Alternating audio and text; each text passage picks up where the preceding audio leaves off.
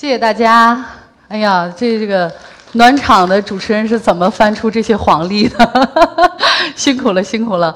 大家今天呃在这儿听了一天课了，也都非常辛苦。我听说你们都是好学生，在这儿都做笔记是吗？哎呀，真是！这这我当年上学的时候，我要有这种精神，我跟你说，我这高中肯定就毕业了，我都没毕业。就这么一路都不知道怎么走过来的，呃，今天呢特别想跟大家，呃，我我觉得不要叫什么这个跟大家来来讲课呀，或者是演讲，我更愿意把这个看成是一次分享。呃，在每一个人的成长阶段，他一定都会经历一些事情。当你经历过一些事情之后，你会回头看的时候，你会把这些经历。总结，然后做成你人生的一笔非常可贵的财富，是别人拿不走的。但是这个可能远比大家拿着一个笔记本在这记要来的更真实的多。呃，这张照片刚才在后台的时候，他们一些导演、工作人员说这个照片都照的挺好，是吗？能看出来是我吗？这怎么还摇头呢？这么不会唠嗑呢？你没听过吗？亚洲四大妖术听过没？听过中国的什么树？感谢中国的 PS 树。当时摄影师把这成品给我的时候，我自己都快哭了。我说：“天哪，这是我吗？我长这么大都不认识我自己，还可以这么美。”今天呢，我想跟大家分享的呢是厚道和精明。我想先给大家讲一个我自己真实的一个经历。二零零九年。那年的春节之前，我开车从北京，因为我是山西人嘛，呃，回老家过年。呃，开车在高速上，我当时走的是行车道，正常的行车道。我的左侧呢是超车道，也就是快车道。当时呢，在快车道上，我的前面有一辆两米多长的一个大挂车。呃，在马上进入河北收费站的时候。这个大挂车突然变向，因为呃，如果大家坐这个呃，或者说大巴或者说车的时候，你会知道，大车它有一个专门的一个通道是在最右侧，所以他当时要从最左左侧变道去最右侧去通过。我呢，正好走在他的后面，他这个变道的时候，我正在正常的行车，就这个过程当中，我进了他的盲区。所以你们知道后面发生了什么？就是我们本来大家是这样在行车，后来呢，我进了他的盲区，我的车和他的车发生了剐蹭之后，我的车马上就要侧翻，已经到了这个程度。你知道当时那种绝望啊！我当时想，我这还没火呢，就这么香消玉殒了吗？我不甘心呐，你知道吗？就特别不甘心。哎呀，我兵帮五四在那儿摁摁这个这个这个喇叭，旁边呢副驾上坐的我的姐姐。你知道人要遇到危险的时候，或者遇到这个阻碍的时候，如果你心里有足够的那团力量，你可以做出任何惊天地泣鬼神的事儿。我姐当时从副驾上跳车了，她跳车了，跳车之后她拼命的跟那个大车在挥手。因为如果再往前走，哪怕是五米的话，我们的车一定会翻。但是好在是进收费站，大家车速都不快。后来跳车了之后，他拼命的挥手，然后咆哮，那个车突然一下停了，他才发现出了问题。你知道，就是那一刻停下来那一刻，我的车门，我的侧面驾驶座的这个车门已经到了我的这个位置，我的前后的车门全部的严重变形。但是他正好卡在这个位置，我毫发未伤。哎呦，下来之后那种愤怒，我和我姐同样的那种愤怒，我们俩就站在风里，就等着货车上的人下来，来向我们忏悔和赎罪。当他们把车门打开的时候，他的这个副驾上，这个他们专业的术语叫压车的人，下来了一个。六十岁左右，一个饱经沧桑的一张老人的脸。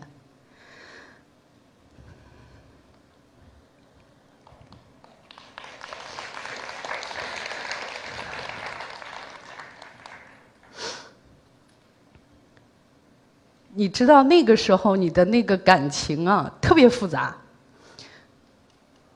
你的生命，你和你最爱的人的生命受到了威胁，但是呢，下来的那个人他和你的父亲年龄差不多，嗯，就那一刻你知道你的内心特别挣扎，你不知道应该去怎么去去给自己争回这件事情，而且我那一次第一次感受到什么叫像核桃一样刻在脸上的皱纹，就他的那个。我给大家可以形容一下，他脸上的皱纹里面都渍的是沙，而且是黑沙。我和我姐基本上没有任何的商量，不约而同做出一个决定，因为他们是全责，我们不约而同做了一个决定，不追究他们任何责任，因为那一刻你下不了那个决心，说你现在要向向我来表现你的错误的诚意。而且呢，那一次之后，就是他下了车之后，紧跟着这个驾驶员也下来，两个年龄差不多，都是六十岁左右的两个老人，他们是黑龙江人，黑龙江的车牌儿。下来之后呢，就不断的这个表示歉意，表示忏悔。后来我们就说不用你们理赔了，我们自己来解决这个问题。然后我们就去高速交警这个地方去做这个处理。他们进去呢，跟交警说说那两个姑娘说不用我们这个这个赔付，交警不相信。说这么大的一个事故，因为如果前后车门要换的话，小五千块钱，怎么可能呢？交警不相信，冒着刺骨的寒风，从他的值班室走出来，征求我和我姐的意见，要跟我们确认，你们真的是不需要他们理赔吗？过了这个村就没这个店儿了。我们两个非常坚决，说不用，我们自己会处理。交警当时有一点点感动，我能看出来他的感觉，他就围着我这个车在转，转的时候他就突然发现我的右后轮胎已经完全没气了，等于是车胎的皮包着轮轮毂就在那个地方架着，但是我们所有人浑然不知。后来交警就说：“你这个人家两个姑娘不用你赔付了，你们赶紧给人把这个后备胎把备胎换了，这样。”我们才颤颤巍巍开着车从河北界开回了山西。你知道一路上那绝对是风景，所有人都在说这个车是什么情况，人都活着呢吗？回了家之后，我父母看到了我们的车之后嚎啕大哭，他们不知道我们在高速上经历了什么。这是我想跟大家讲的重点是这个事情发生之后我父亲的一段话。我曾经在我的节目里讲过这段话。呃，我不知道听众当时是不是真的哭了啊，还是说就是适当的给捧个捧个场，然后好多听众说啊，听过之后真的很感动，哭了。我父亲说，这个呢是不要看成是一次灾难，这其实是老天给你的一个福报。为什么？第一，如果是在市里面出的一次小车祸，你可能不会把这个放在心上，一个正常的小剐蹭。但是呢，他让你在这么这个高速上出这么大的一件事情呢，但是没有对你有任何的损伤，其实是老天爷给你提个醒你必须要注意行车安全。第二，如果你们没有那么宽容的不去跟这两个司机去计较的话，交警不会冒着那么严寒的这个气温出来给你们去检查你们的车，看出了什么状况，所以他不会发现那个轮胎出了问题。如果是这样的话，你们开车走在高速上，后果不堪设想。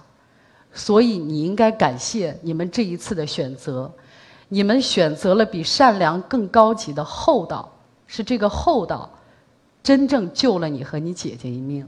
我刚开始觉得老爸这个话很温暖，但是当我经历过一些事情之后，我会发现这个真的是一个。不一样的一种选择。我们经常说善良和厚道，我个人的一点拙见是，善良，它是一种本能的、感性的一种人性的反应；但是厚道呢，它比善良更高级，因为它是理性的判断之后做出的一个选择。所以，我认为厚道其实比善良更高级，来的更可贵。台湾有一个年轻的建筑商，这个建筑商呢。勤奋、聪明，而且呢，就是有计谋。在这个商场打拼了一段时间之后，他突然发现有一天他的公司要宣告破产了，他非常不理解，怎么回事啊？我这都一路我这么付出，这么努力，我比别人都有过人的智慧，怎么到最后我这个生意没有起色，反而是要落得一败涂地？后来他就在路上走，百思不得其解，特别愁闷。他就路过一个报厅，他就买了一份报纸，他看到上面的一篇文章，他在那个风里站了整整三个小时。他把报纸卷起来回家，又拿出来一万块钱。东山再起，所有人都惊诧的发现，还是这个人，他做的还是这件事，但是没过多长时间，他的这个生意像滚雪球一样，从一百万做到一亿，到最后做到一百亿。人火了吗？就像我现在啊，这就是请去做什么演讲，啊，这个话说的非常没有底气，就去做演讲嘛，知道吧？就是大学生就问他，就像你们今天会跟我提问一样，你们会给我提问吗？我先问一下，有没有对我充满好奇什么的？没有啊。他们一会儿有盒饭吗？扣下，没有啊，怪不得你们这么不积极的互动呢。那个咱们的主办方，下一次提供盒饭，这次就先这样。当时呢，就有大学生问他说：“你们。”同样是做这件事，为什么您最后把这件事做成了？他就说了一句话，他说：“我当时看了报纸上的一篇文章，大家就说能不能拿出来跟我们分享？”他说：“我看到的是李泽楷的一个访谈。李嘉诚告诉李泽楷说：‘我们家做生意，如果拿七分合理，八分也可以的话，那我们李家只拿六分。’后来呢？”这愿意跟李家来做生意的合作的人越来越多，因为大家会发现跟他合作有利可图嘛，你可以赚，有好处。这个话给了他特别大的启发，他也照做了。他发现一切都来得那么轻松，他才知道原来自己的那个精明，反而是害了自己。因为你跟他合作的话，你让他没利可图，你赚的是。眼前，如果你让他有利可图，跟你合作有无限的好处和可能，他赚的是你的未来，所以他选择了只拿六分，所以他最后把一亿做到了一百亿。这个人就是台湾著名的地产商林正佳。到现在，他那份泛黄的报纸还揣在他随身的这个行李包里面，他走到哪儿都要拿出来看。当他定夺。不了一些事情的时候，他会把那个拿出来当成自己的一个座右铭，所以他的生意现在越做越大，口碑也越来越好。啊，最后，我想给大家讲一个你们都熟悉的一个演员赵薇。赵薇呢，按说长相没有这个冰冰范长得那么媚人啊，也没有如果论运气的话，没有章子怡运气那么好。论这个才华，徐静蕾他们这这一批的，可能徐静蕾才华更容易被大家这个称道一些。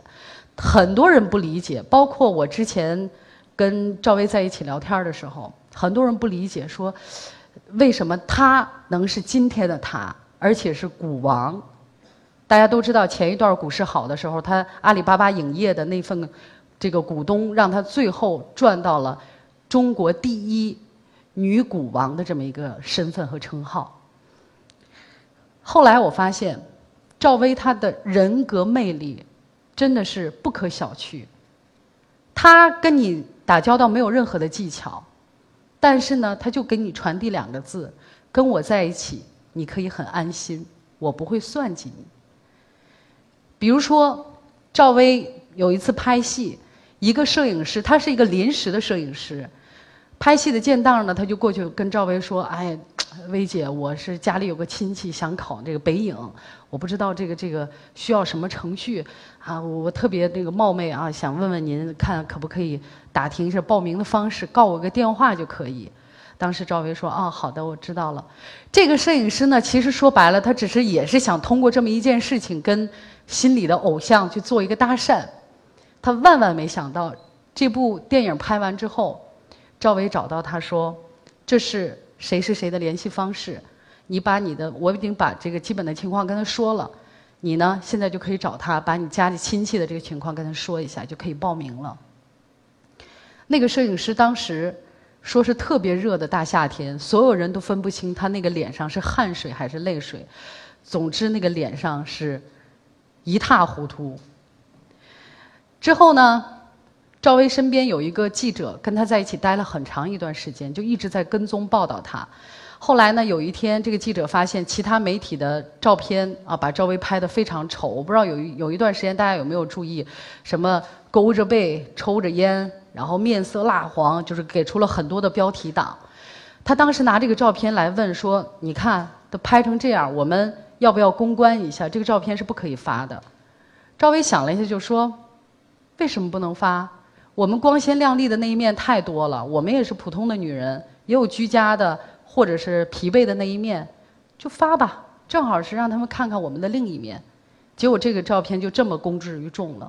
其实他完全有能力在那个关口把它卡掉。有一个演员叫杨子姗，就是《致青春》里面演赵薇的那个大眼睛的小女生。那个女孩呢，签了赵薇的公司，演了《致青春》之后，因为戏路窄嘛，所以就基本上没有再接任何的戏。赵薇呢，没有把她当成一个赚钱的工具，也一直告诉她有合适的戏你再去演，我们公司呢不会把你随便推到一个摄制组去。最后呢，赵薇把这个孩子放在了一个想让他做什么就是为所欲为的这么一个框子里面。这个孩子没有接任何的戏，那你没有戏，你就没有收入，没有来源。赵薇过年的时候给了他十五万块钱，说回家跟你爸爸妈妈说，你在北京过得很好，这是你挣的钱，你可以很辛苦，但是你不可以让他们知道你这么辛苦，他们会心疼。所以那个女孩到现在还跟着赵薇，他不为别的，他就觉得跟赵薇在一起是有安全感的。所以赵薇在这个圈子里。他被称作是人脉王，没有人可以敌得过他。而赵薇最终靠的就是他的这种没有技巧的技巧。身边的人给他总结的就是，赵薇她的厚道，让他一步一步走到了今天。所以我就特别想跟大家分享这些事情，不是说我们一定要拿出来。给出一个道德的一个标签，站在更道德的这个制高点上来要求大家做出一个什么样的反馈？这是我通过这三件事情对我自己的一个算是一个座右铭。我经常告诉自己，这个世界上没有傻子，谁比谁又精一点儿呢？最后赢的那个一定是最精明的吗？我觉得，也许不是。所以我更愿意相信精明的最高境界。